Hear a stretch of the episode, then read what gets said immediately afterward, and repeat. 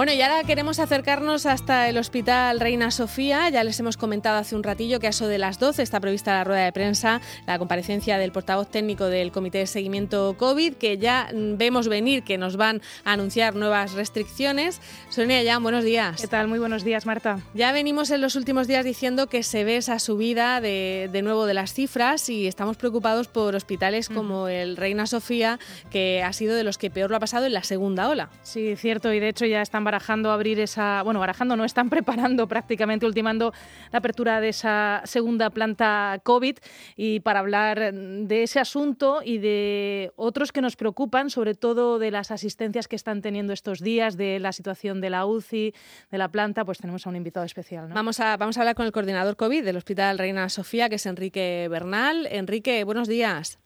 Hola, ¿qué tal? Buenos días. Bueno, de nuevo muchas gracias por ese esfuerzo extra que hacéis además en hablar con los, con los medios de, comunicación. Eh, comentaba Sonia que estáis a punto de eh, volver a abrir la segunda planta COVID porque creo que es una zona que ya tuvisteis que habilitar en, la segunda ola, ¿no?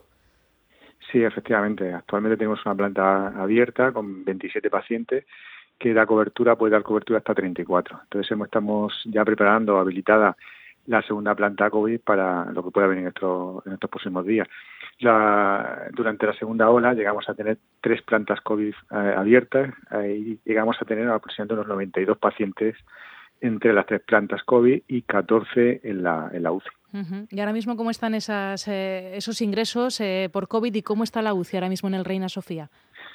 Pues la UCI, por desgracia, no, no hemos tenido tiempo de poder reducir el número de pacientes de forma significativa. Han estado prácticamente pues eh, casi al borde de la saturación durante todo el tiempo, durante toda la segunda ola, y en esta casi tercera ola pues prácticamente están exactamente igual. Tienen eh, la, UCI está prácticamente llena y el, los pacientes no COVID están ingresando en la zona de reanimación. Entonces, pues estamos ahí, eh, bueno, estableciendo, poniendo en marcha el plan de contingencia para lo que pueda venir en los próximos días. Y lo que puede venir en los próximos días es esa tercera ola con más fuerza que la segunda, porque se acumula lo que ya se estaba dando, esos ingresos, esas UCIs, con pacientes de la segunda, que ahora se suman los de la tercera y que proceden eh, de la relajación de las, eh, un poco de las medidas que hemos vivido y de la Navidad. Estos días estáis recibiendo muchas personas eh, que acuden ya a urgencias en una situación pues preocupante, ¿no? Incluso algunos me comentabas, directos a UCI. Sí, la verdad que eh, hemos notado en los últimos días que están ingresando gente que viene ya con una situación muy mala. durante la segunda ola, la mayor parte de los pacientes vienen con una situación más o menos estable, estando en planta, pues se puedan poner peor y algunos de ellos acaban en la UCI, ¿no? Pero últimamente hemos visto que incluso pacientes que vienen directamente de la puerta de urgencias directamente han tenido que ingresar en la UCI porque llegan una situación eh, tremendamente mala, probablemente porque se han estado esperando en casa, eh, pues bueno, una situación esperando a, a ver si se podían recuperar y no han acudido a urgencias antes, ¿no? Tampoco quiero decir que con esto que venga todo el mundo a urgencias eh, hay que mantener un poquito el sentido común, lógicamente, si uno tiene un cuadro catarral con eh, ligera tos, con fiebre, con malestar general, no hace falta que venga a urgencias, que puse en contacto con su médico de atención primaria, pero si empieza a desarrollar pues un cuadro de dificultad respiratoria, una tos muy persistente, pues ahí sí que tiene que acudir a urgencias y no esperarse porque si no la, la situación puede ser peor. O sea que no tiene que ver con el perfil del paciente, no es que esté llegando gente mayor y que por eso directamente vaya a UCI, ¿no? Sí, sí, no, con el, perfil del paciente también eh, tiene que ver, ¿no? Porque normalmente los pacientes que terminan ingresando en la UCI son pacientes mayores, pacientes mayores de 60, 70 años, con eh, múltiples comorbilidades, ¿no? Es verdad que estamos viendo también gente joven, gente de 40, incluso gente de 30, y actualmente tenemos algunos chicos, algún, algún paciente de 24, 25 años que han desarrollado una neumonía muy severa ah, y han estado a punto de ingresar a la UCI.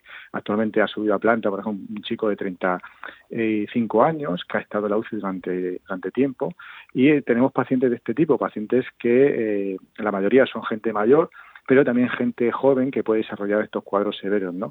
La, eh, la, verdad que la mayoría son gente mayor, son gente en torno a los 60, 70 años, eh, con comorbilidades, pero la gente joven no está exenta de tener complicaciones. Y cuando les preguntan ustedes eh, por el origen, un poco, pues hacen ese rastreo así primero, ¿no? De, de dónde han estado, qué han hecho, ¿qué les, qué les cuentan? Bueno, normalmente nosotros no, insistimos sobre todo en la clínica, en la, situación en la que se encuentra desde el punto de vista médico, ¿no? Y pues lógicamente también preguntamos a ver dónde se han podido eh, contagiar. Muchos de ellos no desconocen el foco del, de, contagio.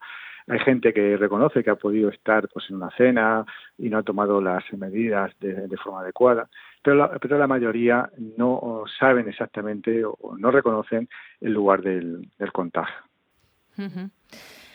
Entonces, eh, estamos en una situación, no sé, es difícil hacer pronósticos, pero por ejemplo, hace dos semanas el gerente del Servicio Murciano de Salud ya pues eh, vaticinaba lo que iba a ocurrir. Dice, ustedes lo han dicho por activa y por pasiva. Imagino que es un poco frustrante el, que a pesar del llamamiento, pues eso, a, cumplir con lo que se está diciendo, pues la gente no lo haga y al final las consecuencias sean estas. Estarán cansados.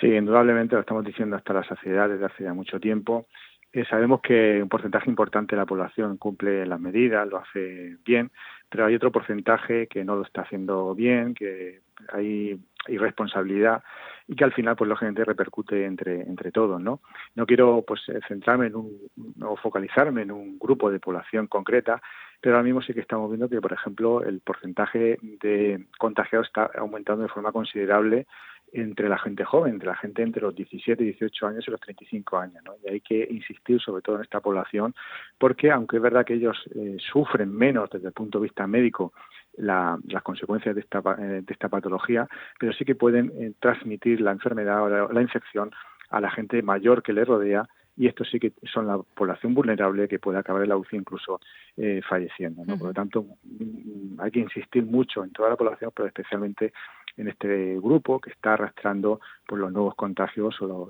nuevos contagios de esta eh, casi tercera ola. Durante la segunda ola vimos que, también se incrementó en esta en esta población y por eso hay que insistir mucho en los mensajes a, esta, a este grupo, eh, pero también al, resto, ¿no? Eh, porque al fin y al cabo, por muchas medidas que, que se tomen, si uno no lo asume que esto está aquí, que puede contagiarse, si no, no, no, no asume la responsabilidad que tiene que adquirir, pues lógicamente al final eh, pues va a contagiar o se va a contagiar y esto pues va a incrementar de forma notable el número de casos y va a, eh, y va a incrementar el, número de ingresos como está sucediendo eh, actualmente no por lo tanto es verdad que las medidas de las de la autoridad sanitaria se tienen que imponer pero la gente tiene que asumirlas y tiene que aceptarlas y que tiene que adaptarse a la situación en la que estamos en este momento que esperemos que acabe con la, em, con la con la vacuna, ¿no? Pero para que la, llegue la vacuna eh, todavía falta tiempo y para que se puedan poner al número adecuado de personas necesitamos bastante tiempo. No sé exactamente en cuánto tiempo podemos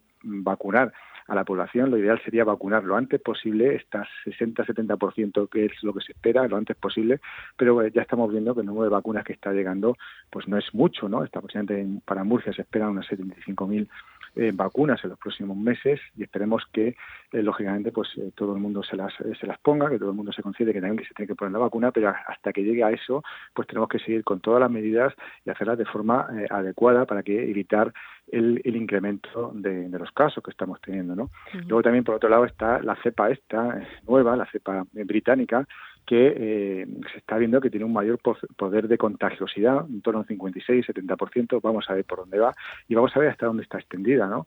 Eh, todavía no sabemos exactamente cuál es la penetrancia que tenemos a nivel nacional y que nosotros creemos que está más extendida de lo que de lo que se está demostrando porque ha habido mucha eh, eh, mucha distribución, ha habido mucha gente que se ha movido y probablemente esté más eh, distribuida de lo que se está diciendo. Pero bueno, eso habrá que comprobarlo, habrá que verlo y habrá, y habrá que ver cómo se comporta esta nueva cepa también. Otra de las cosas que preocupaba era que coincidiera la COVID con la gripe, pero parece que eso no, no está pasando. No sé si sigue siendo un temor que tenéis pensando en el mes de enero. Sí, la época de gripe comienza habitualmente ahora y eh, normalmente pues eh, suele durar hasta febrero incluso marzo no todavía estamos eh, pronto para decir que no va a haber gripe pero la verdad que la curva de gripe pues no está bueno no está viendo en este momento.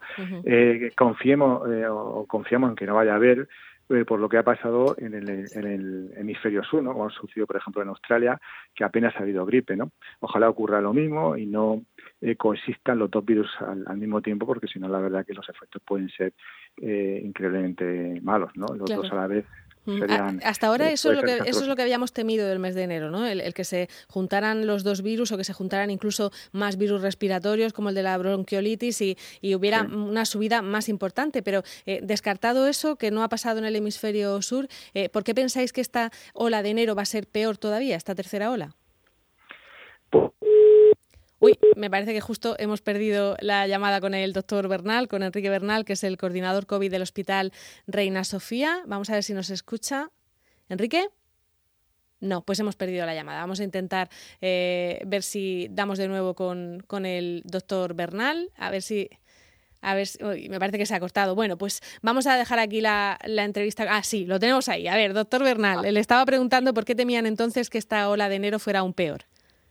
Sí, porque pensábamos que el virus, bueno, es un, es un virus muy, contagioso, a pesar de que mucha gente está haciendo las medidas, se sigue contagiando de forma eh, muy, muy eficaz y hemos entrado en una época donde la mayor parte de la gente hacemos eh, eh, actividad de interior, ¿no? Llega el frío, no es porque el frío favorezca la transmisión del virus, sino sobre todo porque hacemos estas actividades de interior, nos quedamos más tiempo en casa, podemos contactar con más gente, vamos a, a lugares, eh, no, no, no estamos en las terrazas, estamos dentro de los lugares donde es más fácil que se pueda contagiar eh, y, entonces pues son eh, una serie de ingredientes que favorecen que el virus se pueda transmitir de forma más eficaz en esta en este momento. el virus no es más virulento, parece que incluso la propia nueva cepa no es más virulento, pero si incrementamos el número de contagios, pues lógicamente el porcentaje de ingresos es, el mismo, son un 5 o 10% de los contagios son los que terminan ingresando al hospital. Si aumentamos el número de contagios, aumentará el número de ingresos en el hospital y el número de ingresos en la UCI y la mortalidad